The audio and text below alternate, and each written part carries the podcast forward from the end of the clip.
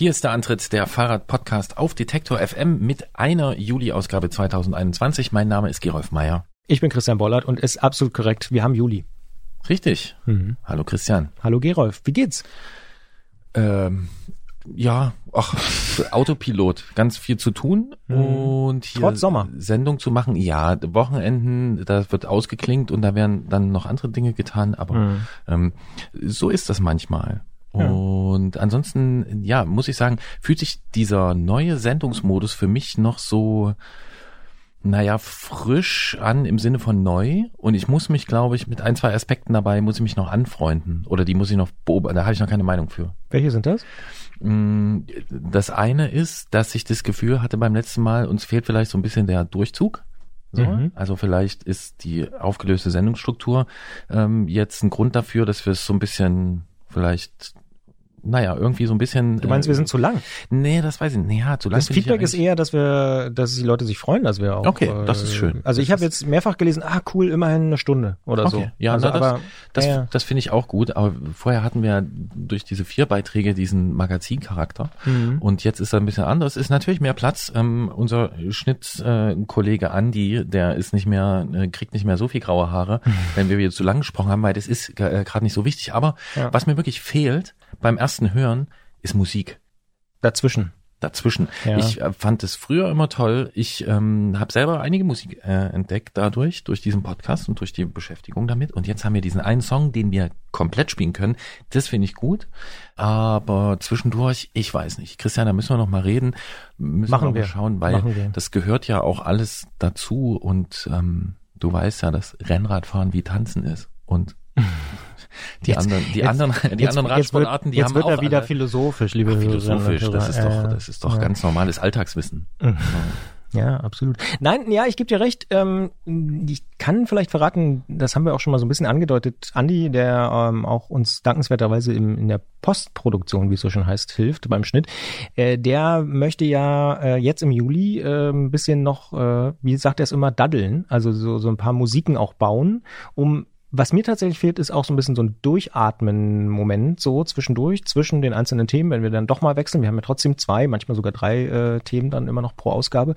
Das werden wir mal ausprobieren. Vielleicht spielen wir aber auch noch einen Song dazwischen oder sowas. Also das könnten wir auch mal überlegen. Aber ähm, daran, liebe Hörerinnen und Hörer, werden wir arbeiten. Genau. Ein bisschen ja. rumexperimentieren. Ja, wir haben uns äh, quasi Freiheit geschenkt und jetzt werden wir mal sehen, was wir damit machen. Na toll, ja. War dir das jetzt auch zu philosophisch jetzt oder müssen wir das noch? Nein, nein, das ist in Ordnung. Aber ich sag, jetzt müssen wir das ausbaden, die, die Freiheit. Ja. Genau. Mhm. Aber Christian Bollert, Ausleihen mach nur, der wird das machen und ich auch. War ein ganz schlechtes Wortspiel. Aber auch das passiert manchmal. Freibad Kiebitzberge fällt mir da ein, aus Kleinmachnow. Ja. Gut, da fahren wir hin am Wochenende. Vorher gibt's einen Jingle und eine Ausgabe des Fahrradpodcasts Antritt.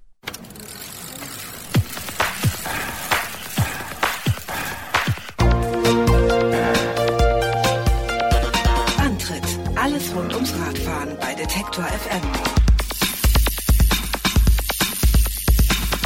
In dieser Antrittausgabe sprechen wir mit Jens Klötzer vom Tourmagazin über ein Stück spannende Radsportroutine. Gibt's ja auch nicht immer in diesen Tagen. Die Tour de France ist nämlich unterwegs durchs Nachbarland und neben ärgerlichen Stürzen und verhängnisvollen Grußbotschaften gibt es dort auch aktuelle Fahrradtechnik zu beobachten. Wir sprechen darüber mit unserem Technikexperten Jens Klötzer. Und leider rollt der Rennzirkus ja nicht überall so wie gewohnt und das betrifft zum Beispiel auch den Breiten- und Amateursport. Die ganz großen Events können nicht wie gewohnt stattfinden, zum Beispiel auch Rad am Ring auf dem Nürburgring, kennt sicher die eine oder der andere. Wir sprechen mit dem Veranstalter Hans-Martin Fraß darüber, warum er zum zweiten Mal in Folge das Event absagen musste und was es mit einem offenen Brief auf sich hat, den er an verschiedene Politiker und Politikerinnen geschickt hat. Das also alles Themen in diesem Podcast. Tausende Rennfahrerinnen und Rennfahrer, ein breites Asphaltband und kein Autoverkehr. Das Radevent Rad am Ring auf dem Nürburgring ist einer der Höhepunkte im deutschen Radsportkalender. Doch was die Veranstaltung erfolgreich macht, wird ihr in Corona-Zeiten zur Gefahr. Denn wo sich viele Teilnehmerinnen und Teilnehmer versammeln, schwingt der Gedanke an die Infektionsgefahr fast unweigerlich mit. Rennveranstalter Hans-Martin Fraß hat Rad am Ring Anfang Juni zum zweiten Mal in Folge abgesagt und sich dann Mitte Juni mit einem offenen Brief an verschiedene Politikerinnen und Politiker gewandt. Denn er sieht in Zeiten der Pandemie eine Ungleichbehandlung. Wir sprechen mit ihm über Rad am Ring, den offenen Brief und wie es ihm als Veranstalter geht. Wir erreichen ihn auf Mallorca und sagen schönen guten Tag, Herr Fraß. Guten Tag. Sie haben Ihre Radveranstaltung Rad am Ring und auch Circuit Cycling für diese Saison abgesagt. Warum haben Sie das gemacht? Nun gut, wir hatten äh, ne, äh, unser eingereichtes Hygienekonzept für die kleine Veranstaltung für Circuit abgelehnt bekommen mit dem Hinweis auf die aktuelle Verordnungslage und uns könnte keiner einen Ausblick geben, wie die Situation sein wird zum Zeitpunkt der Veranstaltung und wir können nicht von jetzt auf nachher sagen, wir machen es oder wir machen es nicht. Wir müssen die Teilnehmer ja auch noch irgendwie aktivieren. Was war die konkrete Begründung? Wo hat man gesagt, wo passt's bei Ihnen nicht? Äh, das war ein stumpfer Hinweis auf die, auf die Verordnungslage, die äh, in, in Rheinland-Pfalz äh, zu diesem Zeitpunkt vorsah, dass Amateursport eben nur in, in gar nicht oder nur mit ganz kleinen, in verhältnismäßig kleinen Gruppen stattfinden kann. Das ist dort nicht sehr differenziert beschrieben, aber da hat man sich einfach dran gehalten. Wie viele Teilnehmer und Teilnehmerinnen haben Sie denn normalerweise so im Durchschnitt? Also bei der Veranstaltung Circuit Cycling, wo wir das äh, Hygienekonzept dann schon eingereicht hatten, äh, rechnen wir mit so 700 Teilnehmern auf einer Rennstrecke, die dann 5,1 Kilometer lang ist. Ja, und bei Rad am Ring sind es wie viele? Bei Rad am Ring sind es bis zu 10.000 Teilnehmer über drei Tage verteilt, äh, aber dann auf dem kompletten Gelände äh, äh mit x Hektar. Also kein, kein Vergleich jetzt beispielsweise, wenn man heute in Innenstädte blickt äh, oder auf irgendwelche Badewiesen oder so. oder in Fußballstadien.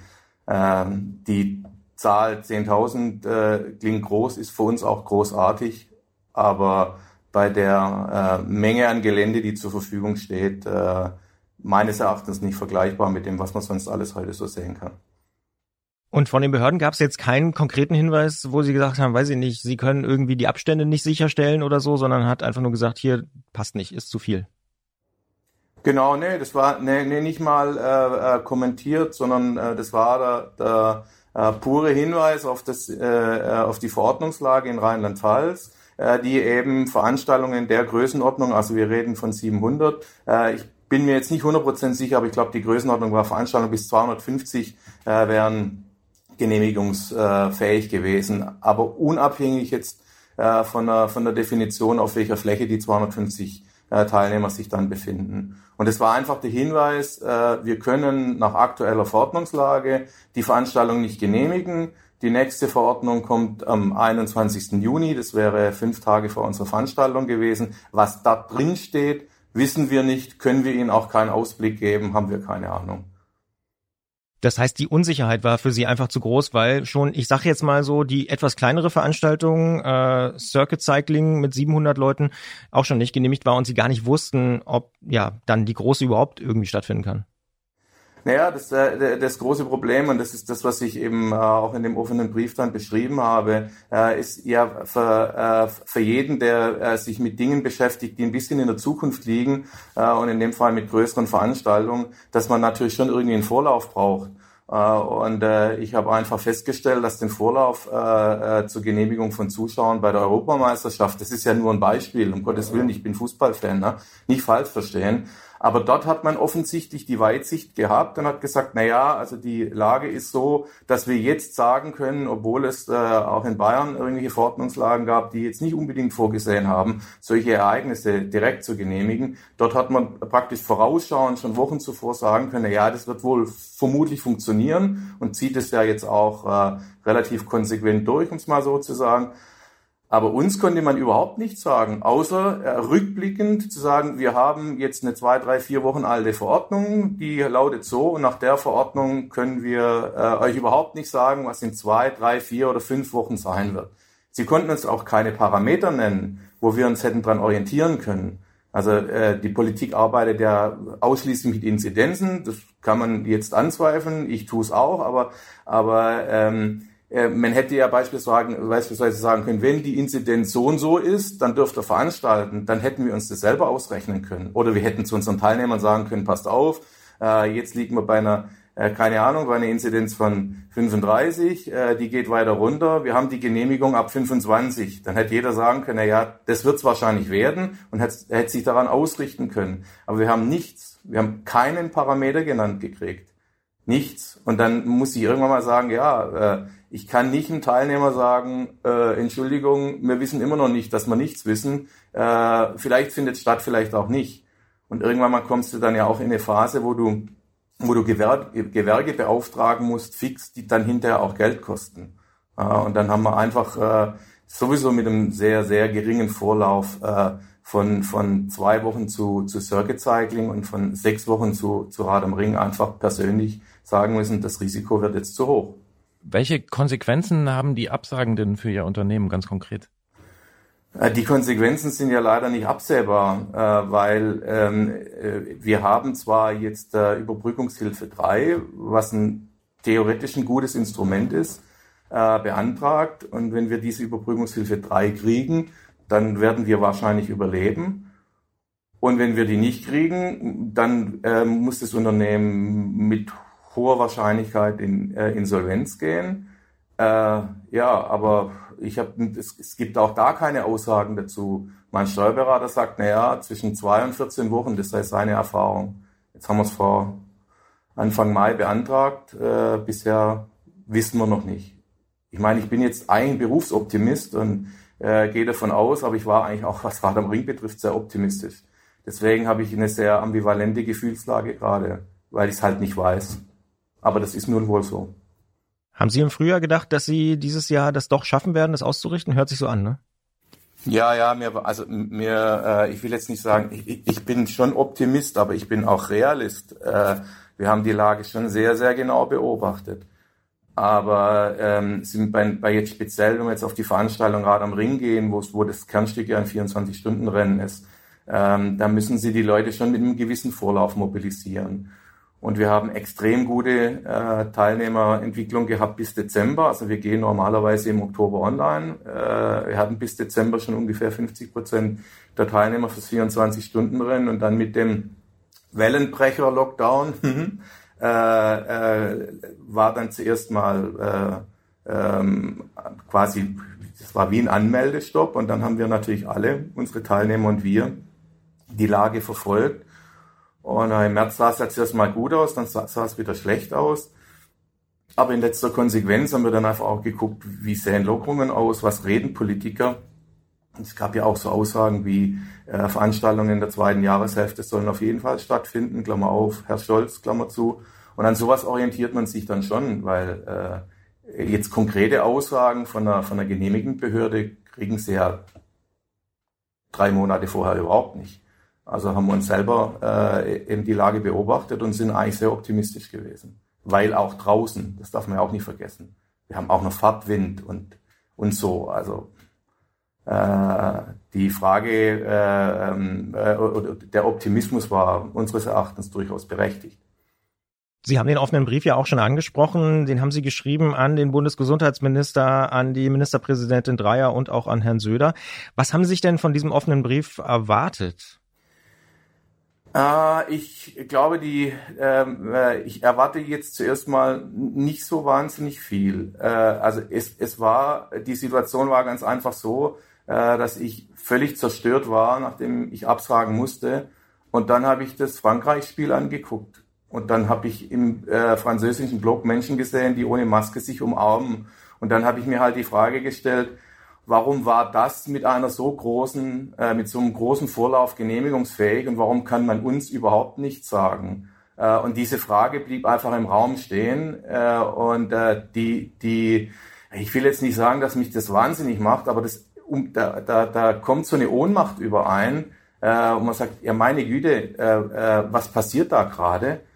Ist, ist, geht es jetzt alles noch mit rechten Dingen zu? Und ich habe mir es dann einfach mal von der Seele geschrieben und äh, ja, einfach auch, um, um, äh, um dann zu vermeiden, dass, dass äh, ich schreibe einen an und der sagt dann, ich bin nicht zuständig, habe ich gedacht, jetzt dekliniere ich es mal von oben nach unten. Äh, und das sind ja dann auch die äh, jeweiligen Verantwortlichen, die äh, Kreisbehörde in Arbeiler und den Oberbürgermeister von München, die habe ich auch angeschrieben. Und jetzt bin ich mal gespannt, äh, ob ich aus der gesammelten Reaktion, die ich dann kriege, ob es dann für mich irgendwie sinnige und stimmige Antworten gibt. Herr Fraß, haben Sie denn bis jetzt schon irgendwelche Antworten bekommen oder irgendwelche Reaktionen auf den offenen Brief? Ich habe eine Reaktion bisher bekommen. Von wem?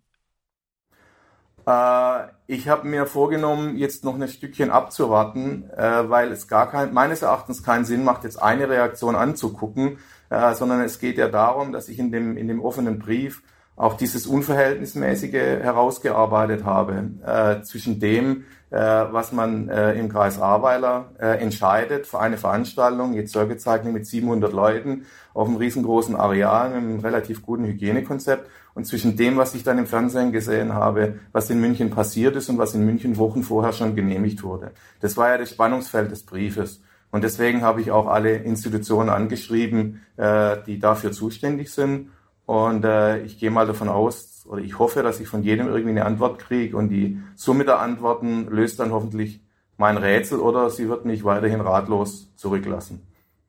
Kann man sagen, dass Ihr Hauptkritikpunkt der ist, den man ja, ja, tatsächlich auch schon oft gehört hat, auch gerade von Gastronomen, dass es eben so ein Flickenteppich ist, von Bundesland zu Bundesland, teilweise von Kreis zu Kreis unterschiedlich? Äh, also ich gehe, ich würde fast schon noch, einen, äh, noch einen Schritt weiter gehen. Äh, also man hat ja, ich will da die Kritiken, die allgemein durch die Presse gehen, gar nicht, gar nicht wiederholen. Man hat, man hat ja jetzt nicht unbedingt ein, ein Supermanagement der Gesamtsituation. Aber ähm, dieses, dieses Fehlen von Leitlinien, das, was sich an unserem Beispiel sehr gut zeigt, was ja aber auch für viele andere zutrifft, führt einfach dazu, dass den Menschen die Orientierungslosigkeit, die Orientierung fehlt. Und aus einer Orientierungslosigkeit kann dann irgendwann mal auch ein Verständnis, Verständnisproblem werden. Und das ist das, was ich gerade wahrnehme, dass eben äh, ein paar Menschen außerhalb des Mainstreams äh, eben hart getroffen sind. Das wird, äh, das wird eigentlich gar nicht wahrgenommen, von der Politik auch gar nicht aufgegriffen. Äh, und da entstehen Kollateralschäden, die in der Gesamtbeurteilung äh, der Strategie, die fließen dort überhaupt nicht ein. Äh, und dadurch sehe ich eine Spaltung der Gesellschaft auf uns zukommen. Das habe ich auch so geschrieben, weil es gibt einfach Abgehängte. Und, und, und wir sitzen da und, fragen uns ja, warum jetzt so? Und er sagt, es, es ist insgesamt eine Situation, wo, ähm, wo aufgrund von der Tatsache, dass das Handeln nicht schlüssig erklärt werden kann, äh, Akzeptanz äh, auch äh, langsam schwinden geht in der Bevölkerung, so sehe ich es zumindest. Sie meinen mit Mainstream jetzt vermutlich zum Beispiel, dass Fußball erlaubt ist und äh, so eine Veranstaltung wie Sie oder überhaupt allgemein ja große Veranstaltungen äh, dann eben ja Probleme haben, immer noch. Ja, das geht sogar ins Detail. Also wenn man, wenn man sich das jetzt mal auf der Zunge zergehen lässt, dann sagen Verordnungen, Amateursport äh, ist nicht möglich, Profisport ist möglich. Das haben wir ja schon lange gesehen. Soweit, soweit so gut und soweit akzeptiert. Äh, immer mit der Argumentation, äh, wenn wir das eine zulassen, müssen wir das andere verbieten. Und die Sachen, die wir verbieten, da er, erwartet die Politik, äh, äh, sagen wir, eine gewisse Solidarität der Menschen, die es jetzt irgendwie an der Stelle trifft. Also jetzt beispielsweise uns Veranstalter.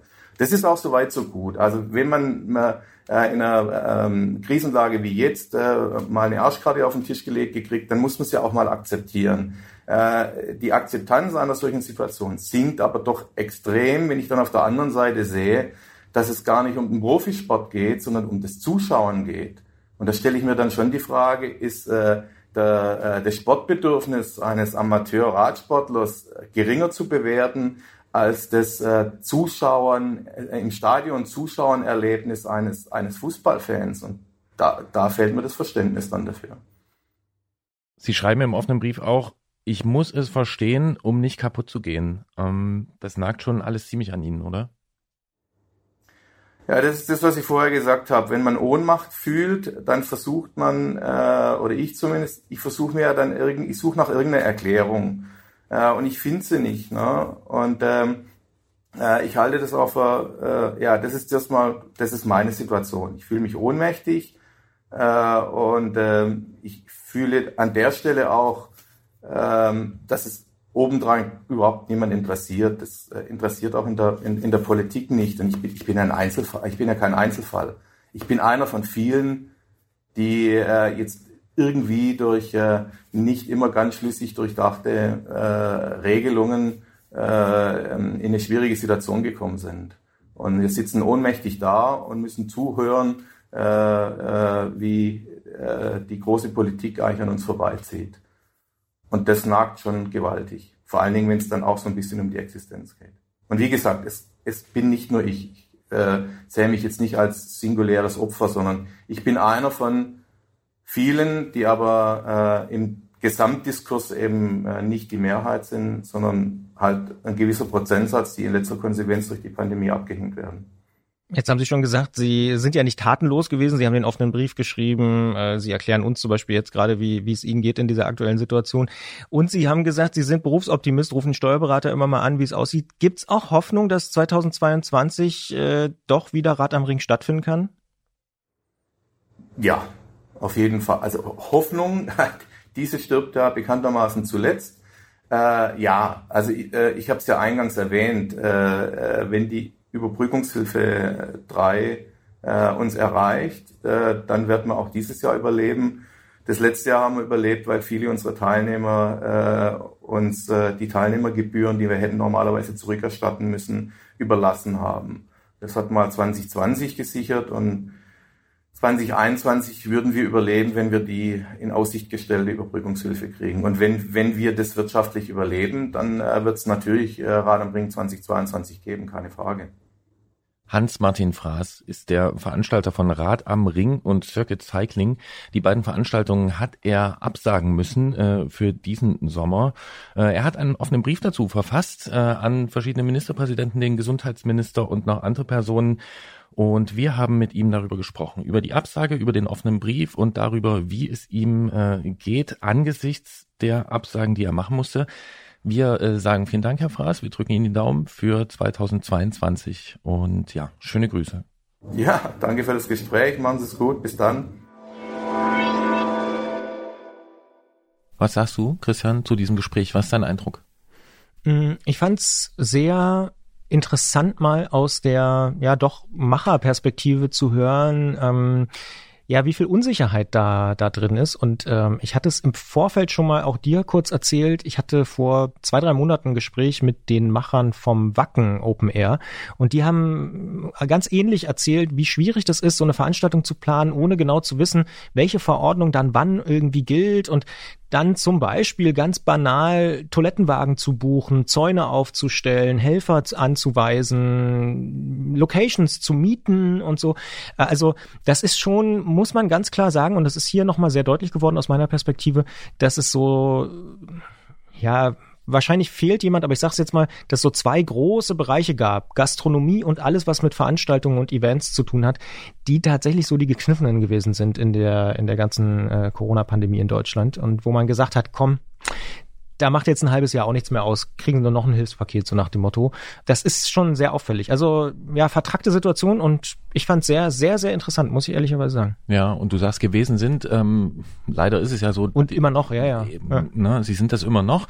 Und dann sagst du Veranstaltung und das ist ja dann auch was, was er deutlich macht, auch in dem offenen Brief, dass das ja nicht für alle Veranstaltungen gilt. Ne? Und wenn ich mir das vorstelle, so gut ich mir das vorstellen kann, äh, wenn deine Existenz daran hängt, wenn du da ein Unternehmen hast und du da jahrelang äh, was aufgebaut hast und dann sitzt du vom Fernseher und beobachtest, wie da eben äh, tausende Leute im Stadion sind, das ist schon wirklich bitter, weil das ist auch eine Veranstaltung. Total, absolut nachvollziehbar. Also das ist, ja, gebe ich dir recht. Mhm. Und ich denke da auch drüber nach, was aus dieser Frustration wird, die dann daraus erwächst, ne? wenn man dann sein Unternehmen da aufgebaut hat und dann eben da zuschauen muss, äh, wie man eben selbst nichts machen kann und dann eben diese Ungleichbehandlung da ähm, beobachtet, diese Gefühlte, da ist schon echt einiger, also ja, das ist, da ist hohes Konfliktpotenzial drin. Total, absolut. Aber ich finde, vielleicht hier mal so ein bisschen aus dem Nähkästchen geplaudert, wir hier äh, als Firma organisieren ja auch, äh, ja, im Prinzip ein kleines Festival, wo bis zu 1000 Leute kommen für Fachpublikum, die Medientage Mitteldeutschland. Das ist so ein, ein Auftrag, den wir hier auch äh, im Haus haben. Und da ging es uns relativ ähnlich. Da haben wir ständig das Ordnungsamt in Leipzig gefragt, was dürfen wir? Wie viele Leute dürfen wir aufs Gelände lassen, draußen? Was, mit wie viel Abstand? Und äh, da hieß es auch immer nur, hm, naja, äh, Ende Mai kommt eine neue Verordnung raus, aber was drin steht, wissen wir auch noch nicht. Und ähm, da mussten wir auch irgendwann genau diese Entscheidung fällen. buchen wir jetzt, machen wir jetzt, sagen wir, es wird rein digital, lassen wir 100 Leute zu, weil das war schon mit der letzten Verordnung möglich oder sagen wir es komplett ab? Das sind dann echt äh, schwierige Fragen, aber ich muss sagen, diesen Optimismus, den er ja auch geschildert hat, den ja, den nehme ich ihm auch ab und ich habe auch das Gefühl, er zieht sich ja nicht zurück passiv und sagt, ah, die doofen, äh, die die Verordnung da erlassen oder so, sondern er sagt, okay, ich will damit irgendwie umgehen. Er schreibt einen offenen Brief, er redet darüber und ich habe das Gefühl, dass er da einen sehr ja, ohne jetzt zu überhöht zu werden, aber einen sehr demokratischen Weg. Er geht in den Diskurs, er diskutiert darüber, er diskutiert mit uns darüber, erzählt äh, irgendwie davon.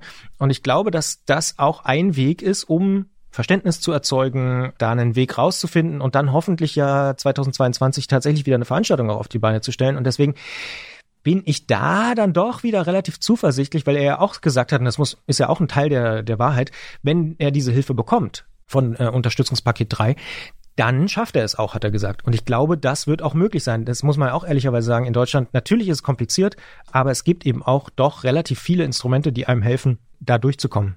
Ja, da stimme ich dir absolut zu. Ich meinte jetzt auch nicht konkret seine Frustration.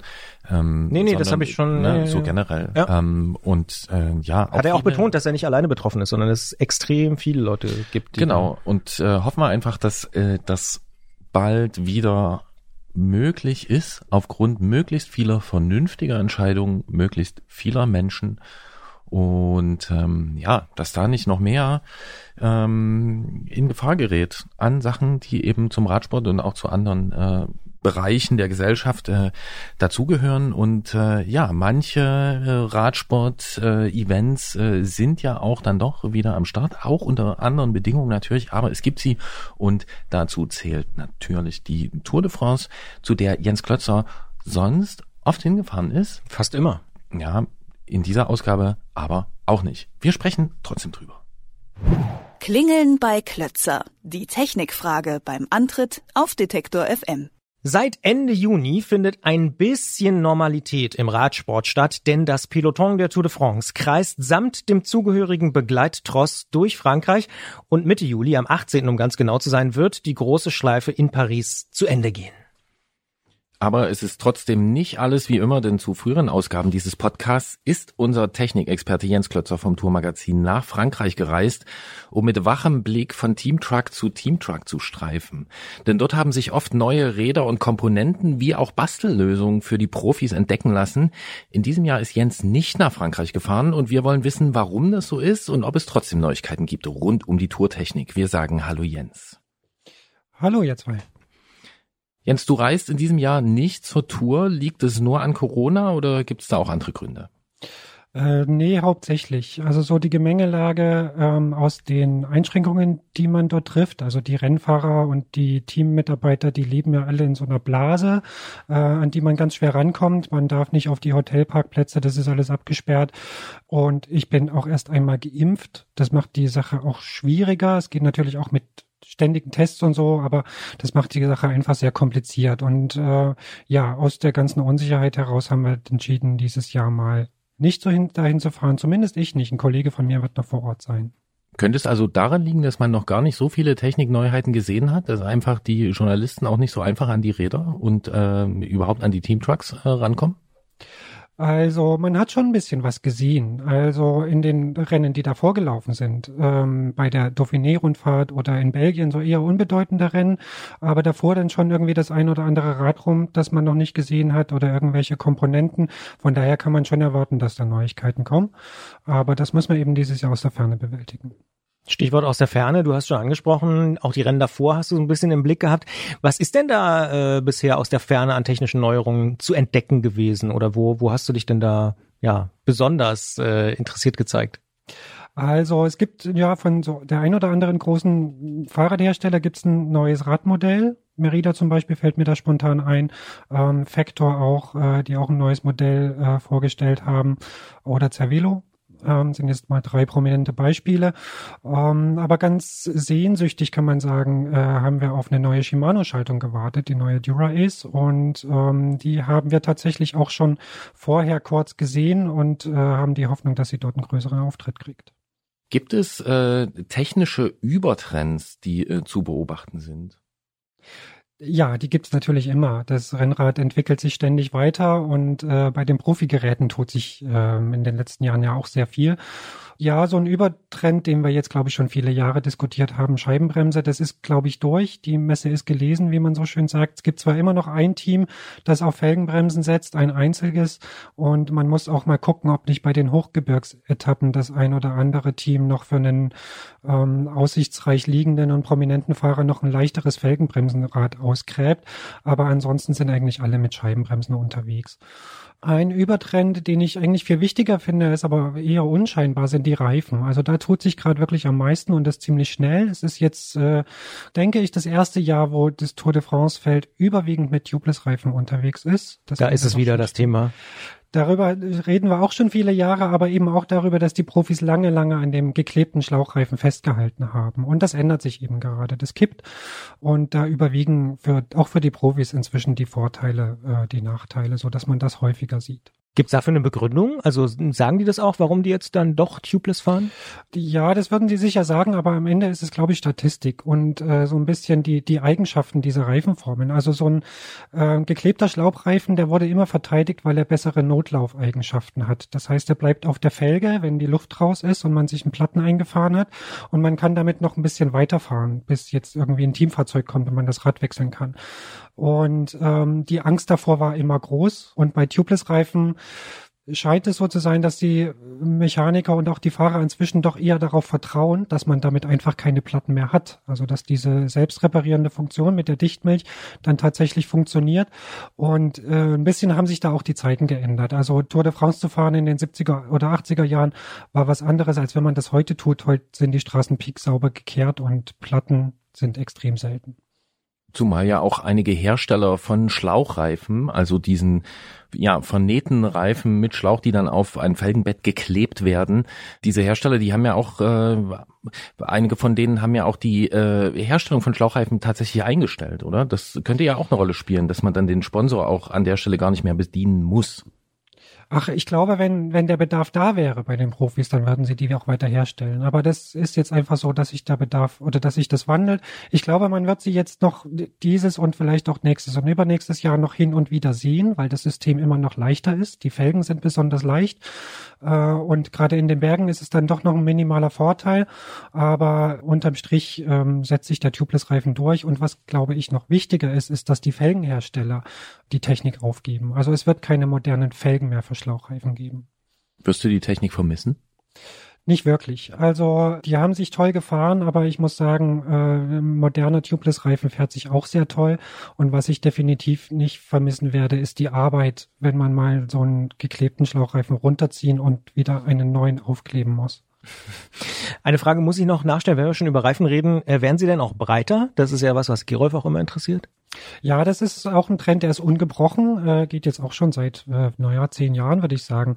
Äh, da ist man noch 21 oder 23 Millimeter gefahren, so vor fünf, sechs Jahren waren 25 Millimeter, ich sag mal so der Standard. Inzwischen sind es 28 Millimeter und äh, auf Kopfsteinpflaster oder Etappen, wo jetzt irgendwie so eine so eine Gravel-Passage oder eine unbefestigter Weg mit drin ist, da wird es auch gern mal breiter auf 30 oder 32 Millimeter. Aber man kann jetzt nicht hochrechnen, in zehn Jahren sind 36. Nee, das nicht. Das ist irgendwann ist, glaube ich, so ein Sweet Spot erreicht. Ich glaube, das hat auch damit was zu tun, dass die Messtechnik bei so Versuchen besser geworden ist. Also früher hat man einfach auf einen ganz glatten Untergrund die Rollwiderstände gemessen und da waren brutal hart aufge aufgepumpte 18 mm Reifen einfach das schnellste und das Nonplusultra. Inzwischen kann man das feiner auflösen und man misst irgendwie auf realistischeren Untergründen und dann merkt man, aha, ein, weich, ein weicherer, bisschen plüschigerer Reifen ist schneller als so was Hartes. Und damit hat das sicher was zu tun. Aber das geht natürlich nicht unendlich in die Breite, weil irgendwann hat es aerodynamische Nachteile und dann kommt so ein Sweet Spot. Ich schreibe mir in mein Notizbuch weichere, plüschigere Reifen dass das da noch nicht steht, wundert mich ein bisschen, aber wir machen einfach weiter. Ähm, Jens, wir haben vor dieser Aufzeichnung schon darüber gesprochen. Ähm, bei den Rennrädern werden die Gattungen umsortiert. Was passiert da? Hm, ja, das ist auch so ein Prozess. Also ähm, man hat irgendwann gemerkt, Aerodynamik ist zumindest auf vielen Etappen brutal wichtig und hat so Aeroräder auf den Markt gebracht. Das führte dann aber dazu, dass mit dieser ganzen anderen Technik, die dann noch drumherum ist, Tubeless-Reifen, Scheibenbremsen, dass die Räder schwerer wurden und ähm, dann so Gewichte irgendwie von siebeneinhalb bis acht Kilogramm erreicht haben. Und dann haben sich zwei Gattungen aufgespaltet. Einmal das schnelle, schwere Aero-Rennrad und einmal das leichte, weniger aerodynamische, aber spritzigere Bergrennrad. Und so eine Entscheidung zu fällen auf so eine Etappe ist ähm, nicht immer leicht. Klar, in den Alpen Bergrad, auf einer Sprintetappe Aerorad, aber oft ist es ja auch irgendwie hügelig und so. Und ähm, es gibt jetzt so langsam Hersteller, die versuchen, das wieder zu vereinen. Also ein Aerorad so leicht wie möglich zu bauen, damit der Nachteil da nicht so groß ist und die Einbußen oder der Nachteil in der Aerodynamik eben auch in erträglichen Grenzen ist. Und das ist schon so ein Trend, den man jetzt vereinzelt bei Herstellern beobachten kann, der glaube ich aber in den nächsten Jahren sich fortsetzen wird, weil es einfach auch brutal die Logistik vereinfacht und die Entscheidung vereinfacht und einem auf so einem Rennen einfach alles passiert und man ja eigentlich von Fahrsituation nach zur Fahrsituation wechseln müsste. Und angesichts des Entwicklungsaufwandes, der da inzwischen bei Rennrädern drinsteckt, könnte ich mir auch vorstellen, dass das einfach die Entwicklungskosten ein bisschen im Rahmen hält. Das kommt natürlich auch noch dazu. Und äh, noch ein Aspekt der Geschichte ist, dass diese Entwicklungskosten oft nicht mehr durch die Verkaufszahlen reingeholt werden können, weil das, naja, ich sag mal so, das Wettkampfrad oder das Profirad nicht mehr so der Volkssport ist. Da habe ich aber trotzdem nochmal die dummi Nachfrage. Ist denn der Unterschied wirklich so groß zwischen so einem Bergfahrrad und einem Aerorad? Großes relativ, aber wenn du ein Feld hast, wo jetzt äh, fast 200 Leute eine extrem Leistungsdichte und fast äh, die gleiche die gleiche Leistung haben können, zählt am Ende oft das Material kurz vorm Zielstrich ähm, und ja, darauf kommt es halt an. Also ein paar Watt kann man da schon sparen. Ein paar Watt sind es auf jeden Fall, also bis zu 10, 15 Watt äh, können das bei so typischer Renngeschwindigkeit sein und das ist ähm, nicht selten der Unterschied zwischen Sieg und Niederlage. Seit vielen Monaten rätseln Fahrradnerds nicht nur äh, um Watt oder wie sagt man eigentlich Watt? Nee, Watt Watt hat keine Mehrzahl ähm, oder ist schon die Mehrzahl selber. Aber nicht nur darum rätseln Sie, sondern auch um neue Straßenschaltgruppen von Shimano. Äh, eigentlich hat man die erwartet oder manche haben die erwartet zum großen Firmenjubiläum im März. Ähm, da wurden sie nicht vorgestellt. Neulich waren dann ein paar geschwärzte Komponenten an Rädern des Teams DSM zu sehen.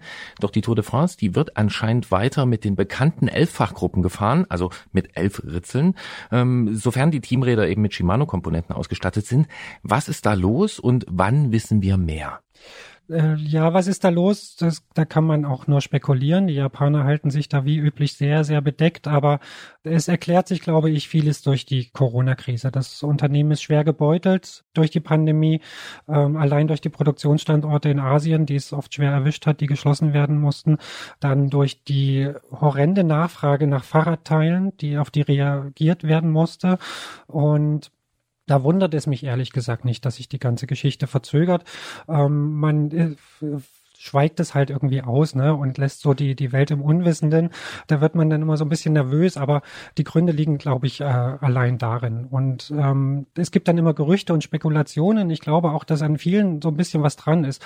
Und ursprünglich der 100. Firmengeburtstag von Shimano, das ist jetzt schon einige Monate her, der ursprüngliche Termin war, wo sie hätte vorgestellt werden sollen, ist nicht passiert. Äh, dann der ursprüngliche Olympiatermin, Olympia wurde verschoben, jetzt die Tour de France, es ist auch wieder nicht so richtig da. Aber inzwischen haben wir mal reale Komponenten gesehen und der nächste Termin, der so kreist in der Branche, ähm, sind die Olympischen Spiele in Tokio, wenn sie denn jetzt tatsächlich stattfinden. Und äh, das wird, glaube ich, ein Termin sein, wo wir mehr wissen. Da an dieser Stelle vielleicht ein kleiner Querverweis auf das Gespräch, was wir mit Andres Gastra geführt haben zum Jubiläum von Shimano, kann man natürlich nochmal nachhören im Podcast-Feed Firmen Antritt. Für mich wirklich eines der spannendsten äh, Technikgespräche, was wir so die letzten, vor allen Dingen Technik-Historik-Gespräche, was wir die letzten Monate geführt haben. Ähm, du hast es ja vorhin auch schon kurz angesprochen, die Dura Ace, um ganz konkret zu werden von Shimano. Früher war es ja wirklich so, die Tour war so Technikschaufenster. Du bist ja auch hingefahren, um genau das zu gucken. Was ist da so? Hat das Rennen insgesamt vielleicht auch so ein bisschen an Bedeutung verloren oder ist das, wie du gerade gesagt hast, eher so die Gesamtgemengelage, äh, Corona, Lieferschwierigkeiten und Co., die dazu führen, dass die Tour vielleicht dies Jahr nicht so ein Technikschaufenster ist? Das ist, glaube ich, hauptsächlich die Gesamtgemengelage. Man muss natürlich sagen, das Rennrad findet nicht mehr nur im Straßenwettkampfsport statt, sondern da gibt es inzwischen viele Facetten, die mit der Tour de France gar nichts mehr zu tun haben. Aber allein für diese Wettkampfräder und für die Formel 1 in Anführungsstrichen unter den Fahrrädern ist die Tour de France schon noch das oberste Ding, wo die Hersteller sich drauf konzentrieren. Allerdings äh, liest man auch, dass Shimano nicht nur mit Corona schwer beschäftigt ist, sondern auch mit der Fertigung von E-Bike-Antrieben und da vielleicht einfach auch andere Schwerpunkte setzt. Ähm, findet da vielleicht eine Verschiebung statt, dass der Straßenrennsport äh, da nicht mehr so wichtig ist, wie er früher war? Also klar, Shimano ist ein wirtschaftlich arbeitendes Unternehmen und äh, guckt natürlich, wo sich die meisten Gewinne rausziehen lassen. Und das ist inzwischen sicher der boomende E-Bike-Sektor. Das sind inzwischen auch Alltagsräder, Lastenräder und äh, Gravelbikes. Das sind die Sachen, die ähm, einfach auf dem aufsteigenden Ast sind. Trotzdem glaube ich, dass die Japaner da auch sehr traditionsverbunden sind und äh, den Straßenradsport immer als ihr Aushängeschild auch äh, hernehmen werden und da äh, sehr, sehr viel Entwicklungsarbeit reinstecken, weil das ist so ein, so ein Flaggschiff, ne? so, ein so ein Aushängeschild, so ein Leuchtturm, so eine Dura ist. Da will man zeigen, was man kann. Das ist Overengineering auch oft, äh, wie man so schön sagt. Und da sind die Japaner schon auch dran und wollen das zeigen. Jetzt hat's, wie fast jedes Jahr, muss man sagen, in der ersten Woche sehr, sehr viele Stürze gegeben. Kannst du oder würdest du so weit gehen und sagen, dass da Technik auch eine Rolle spielt? Glaube ich nicht, eher im Gegenteil. Also ähm, die, die Bremsen sind besser geworden, die Reifen sind besser geworden, die Räder sind besser kontrollierbar äh, mit den breiteren Reifen. Und ähm, auch wenn man sich jetzt so die Reaktion und die Analyse ähm, der ganzen Stürze anschaut und anhört, die von den Fahrern und von den Teamchefs kommt, dann ist die Kritik doch eher an der Streckenführung, äh, an unvernünftigen Zuschauern. Ähm, der prominente erste Sturz, da hat man es ganz klar gesehen, das hat mit dem Fahrrad überhaupt nichts zu tun. Und ähm, das hat mit der Technik eher nichts zu tun. Ziemlich viel Aufmerksamkeit hat auch Lachlan Morton, ich hoffe, ich spreche den Namen richtig aus, vom Team EF Education Nippo auf sich gezogen, denn der ist Profi, äh, tobt sich aber in den letzten Saisons viel auf Amateur-Langstrecken-Events aus und er fährt die Tour de France 2021 im Bikepacking-Setup. Äh, er hat also sein gesamtes Gepäck am Rad und kurbelt auch die Transferetappen durch. 5510 Kilometer wird er unterwegs sein, 23 Tage ohne Ruhetag. 65.500 Höhenmeter wird er bewältigen und dann will er auch noch vor dem eigentlichen Rennen im Ziel sein. Was sagt uns das?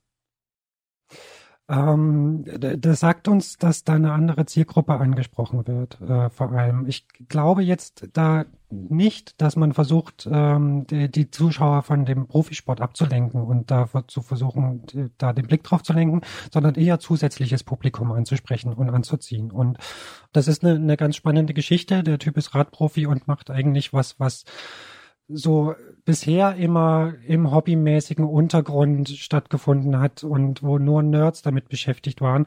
Aber ähm, ja, es ist äh, ein Trend, es ist eine Mode und äh, inzwischen lenken immer mehr Leute ihren Blick drauf und das versucht man mitzunehmen. Mode ist da auch ein gutes Stichwort. Also mir ist aufgefallen, dass da gleich zwei Sachen zusammenkommen. Also das Ganze wirkt natürlich sehr fancy, ne? Also ist auch ein hier Klamotten, äh, ist auch ein Bekleidungsunternehmen äh, Sponsor und äh, die featuren das auch entsprechend. Ähm, also es ist soll gut aussehen, äh, spielt da eine große Rolle dabei. Gleichzeitig hat es aber auch so einen Nimbus von Back to the Roots. So von wie damals die ersten Touren gefahren wurden, die waren ja noch viel krasser und die Etappen waren noch viel länger. Es hat also auch was äh, von Back to the Roots. Ist da auch vielleicht so ein bisschen eine Kritik an einem Rennformat drin, was ziemlich kompliziert ist, ziemlich viel Aufwand, ziemlich viel Begleitfahrzeuge, ziemlich technisiert und was meiner Feststellung nach jetzt wieder gerade in diesen Tagen für Außenstehende nicht so gut nachzuvollziehen ist und deswegen auch manchmal nicht so attraktiv? Das, das ist eine gewagte These, finde ich. Also ähm, klar, das, das macht es faszinierend. So diese diese Länge und dieses auf sich allein gestellt sein ähm, und und ohne irgendwie Support und ohne Hilfe, das konterkariert diesen Tour de France Zirkus natürlich, wo mehr Autos mitfahren als Fahrradfahrer. Aber die Leute, die das inszenieren, nehmen ja selber mit dran teil. Also die Firmen, äh, die Fahrradhersteller, die Klamottenhersteller sind ja die gleichen. Also deswegen würde so so diese Theorie nicht funktionieren. Spricht also dafür, was du vorhin schon angespielt hast, dass also da verschiedene Segmente mitgenommen werden und abgedeckt werden. Ja, genau. Man will ein breiteres Publikum einfach erwischen und mitnehmen und mit seiner breiteren Fahrradpalette oder Klamottenpalette auch ansprechen. Ja, das ist auch eine Beobachtung, die ich teilen kann. Also es gibt ja viele Fahrer auch in Deutschland, Paul Voss und so, die solche Aktionen machen, auch häufig PR getrieben und äh, ja, die genau das, was Gerolf auch schon so beschrieben hat, so ein bisschen äh, featuren, wo ich auch so das Gefühl habe, da geht's einfach darum, den Fokus zu erweitern ne? und zu sagen, hier, wir fahren einmal quer durch Deutschland, Wahnsinn und äh, zeigen irgendwie, dass das auch möglich ist.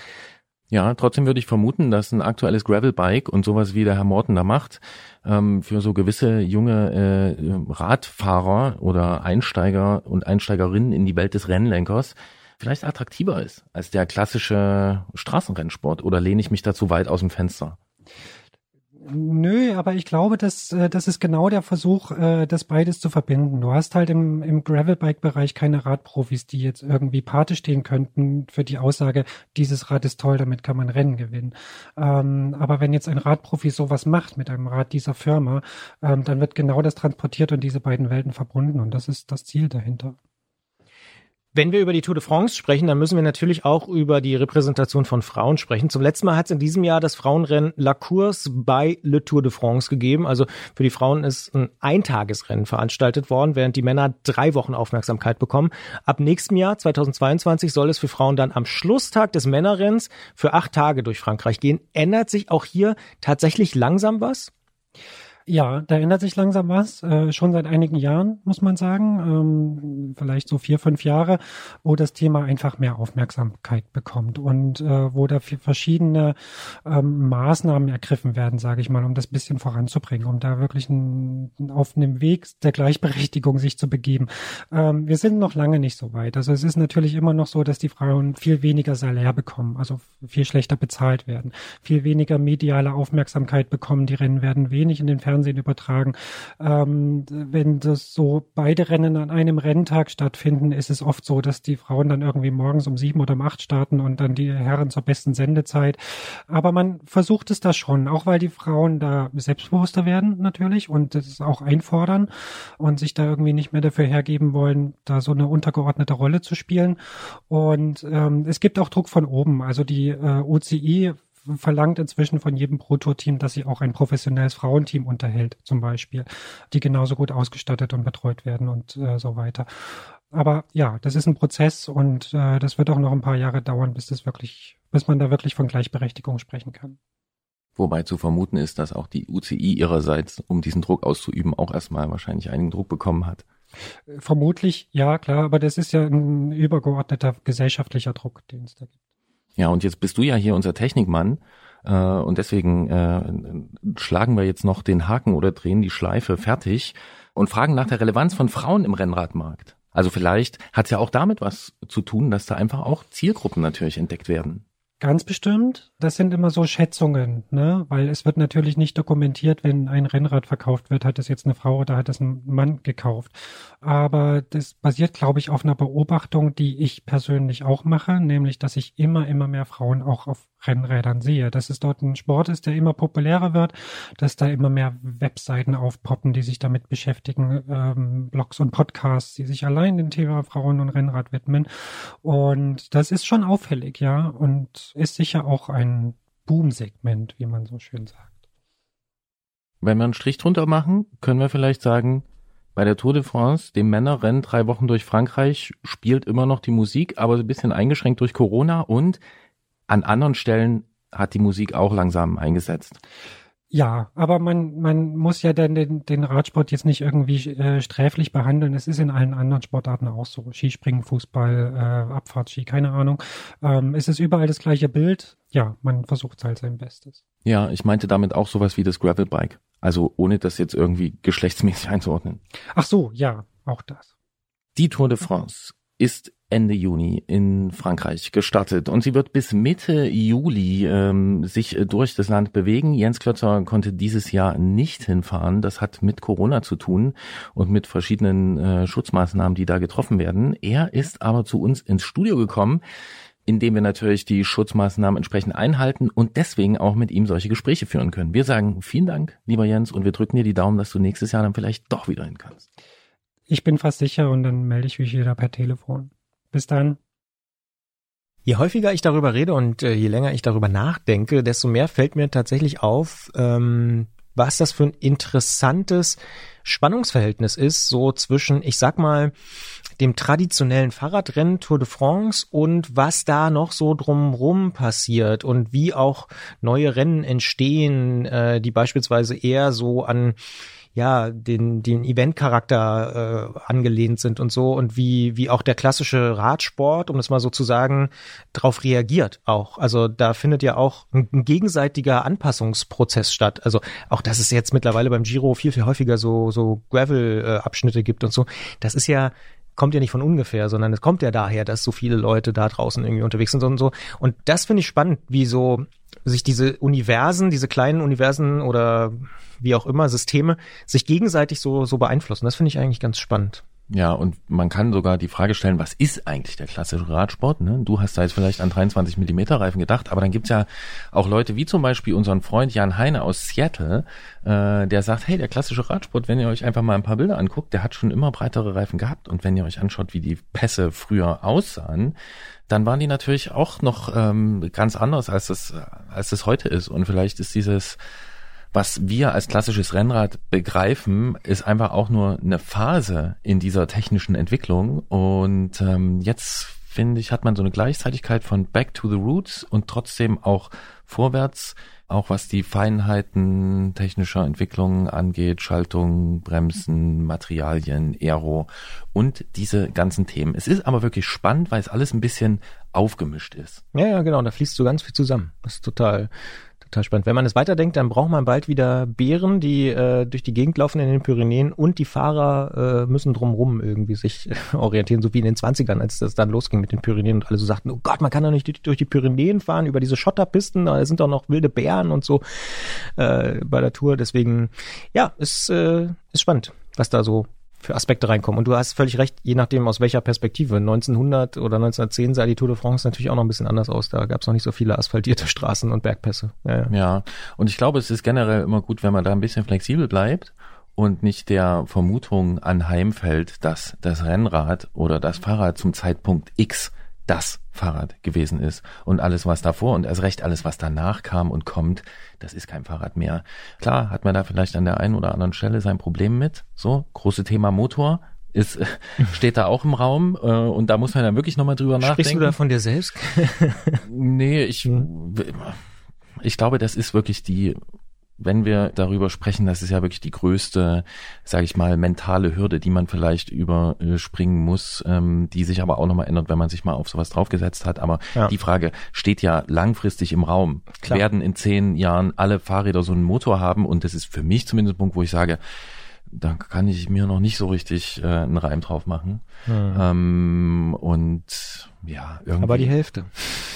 Ja, das kann äh, meinetwegen alles passieren, ähm, aber ich finde so ein, ja, vielleicht bin ich dann doch Kind meiner Zeit, ein schönes mechanisches äh, Rennrad oder anderes Fahrrad, das äh, Allroad-Bike. Ja, das oder ja, so ja. nennen wir das. Ähm, es gibt übrigens eine Sache, die wird nie alt. Oh. Und die ist zeitlos. Und zwar? Das ist mit dem Fahrrad rausfahren. Rausfahren, andere Länder entdecken und da sind wir bei einem Punkt, den wir diesmal einbauen, statt eines Termintipps. Denn in dieser Ausgabe haben wir einen kleinen Aufruf. Und zwar wird für ein Schulprojekt eine weibliche Begleitperson ab 18 Jahren gesucht, die mit zwei Achtklässlerinnen vom 7. bis zum 23. September von Leipzig nach Kopenhagen fahren will. Kosten entstehen dabei nicht. Für Studierende und Auszubildende in sozialen Berufen kann das Ganze als Praktikum angerechnet werden. Und mal ehrlich, einmal im Leben sollte man schon mit dem Rad nach Kopenhagen gefahren sein, oder Christian? Tatsächlich ist das so ein Radweg, den ich mir auch vorgenommen habe. Also Berlin-Kopenhagen oder vielleicht sogar Leipzig-Kopenhagen ist definitiv äh, eine Route, die auf der Bucketlist, wie es so schön heißt, steht. Und ich kann auch so viel sagen, der Teil nach Berlin, also nördlich von Berlin, fantastisch. Also da bin ich schon häufiger lang gefahren aus anderen Gründen.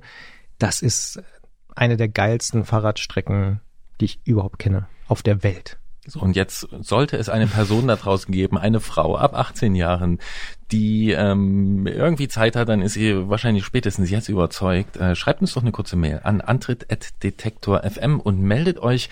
Wir geben das Ganze dann gern weiter.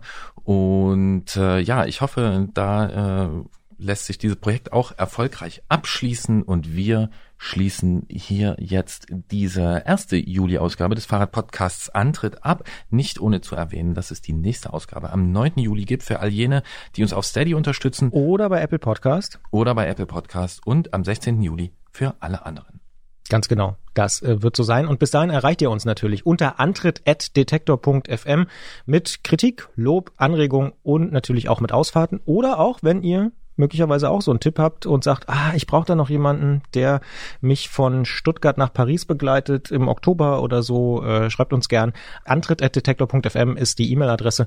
Wir freuen uns auf äh, eure Rückmeldungen. Genau. Und jetzt sind wir bei einem sehr schönen Teil dieses Podcasts, denn es geht um die Musik und ich habe Christian Bollert kurz bevor wir dieses Studio betreten haben gefragt, Christian, was spielen wir eigentlich heute? Und du hast mir tatsächlich hier was reingelegt. Ja, was du noch ich, nicht kanntest. Nee, das kannte ich nicht. Und da musste ich erstmal musste wirklich zweimal den, den, den Bandnamen lesen. Ja. Vollkommen richtig. Roy Bianco heißt der Mann und mit dabei sind die Abronzati Boys. Und der Song, um den es geht, der heißt Giro. Die eine oder der andere hat es vielleicht schon auf unserer Facebook-Seite mitbekommen, die Tage. Wir haben es da auch gepostet. Für mich wirklich ein bisschen mit einem Augenzwinkern, ironisch, aber sehr, sehr cooler Song, so Italo-Pop. Ich weiß nicht, wie du so zu äh, Albano und Romina Power stehst, Felicita und, und so 80er Italo-Pop äh, oder die äh, Flirts, die ich auch groß verehre, äh, mit Passion zum Beispiel. Also da gab's ja großartige Songs, die aber immer so ein bisschen drüber waren und Giro geht ganz stark in diese Richtung, muss ich sagen. Aber ich finde das Video auch groß übrigens mit so viel zu großen Anzügen und Schulterpolstern und äh, ähnlichen Sachen und äh, Bianchi-Trikots und so. Also hat was. Ich habe in diesem Podcast auf jeden Fall nicht nur was über die Tour de France gelernt, über die Technik dort und über äh, Rad am Ring und die Schwierigkeiten von äh, Veranstaltungen, sondern auch über Christian Bollerts geheimen Musikgeschmack. Denn diesen Teil äh, seines Geschmacks, den lässt er aus dem Sender normalerweise raus. Ah, das stimmt Gründen. gar nicht, das stimmt gar nicht. Albano und Romina Power läuft ja auch? Na klar, naja, ob sie hier läuft im, im normalen Programm, würde ich äh, jetzt mal bestreiten. Aber ich, der ja auch äh, großer Vespa-Freund ist, äh, singe heimlich mindestens einmal die Woche Felicita. Okay, und ihr wisst, was Christian diese Woche noch singt, und zwar Roy Bianco und die Abronzati Boys mit Giro. Ciao, ciao. Ciao, bello.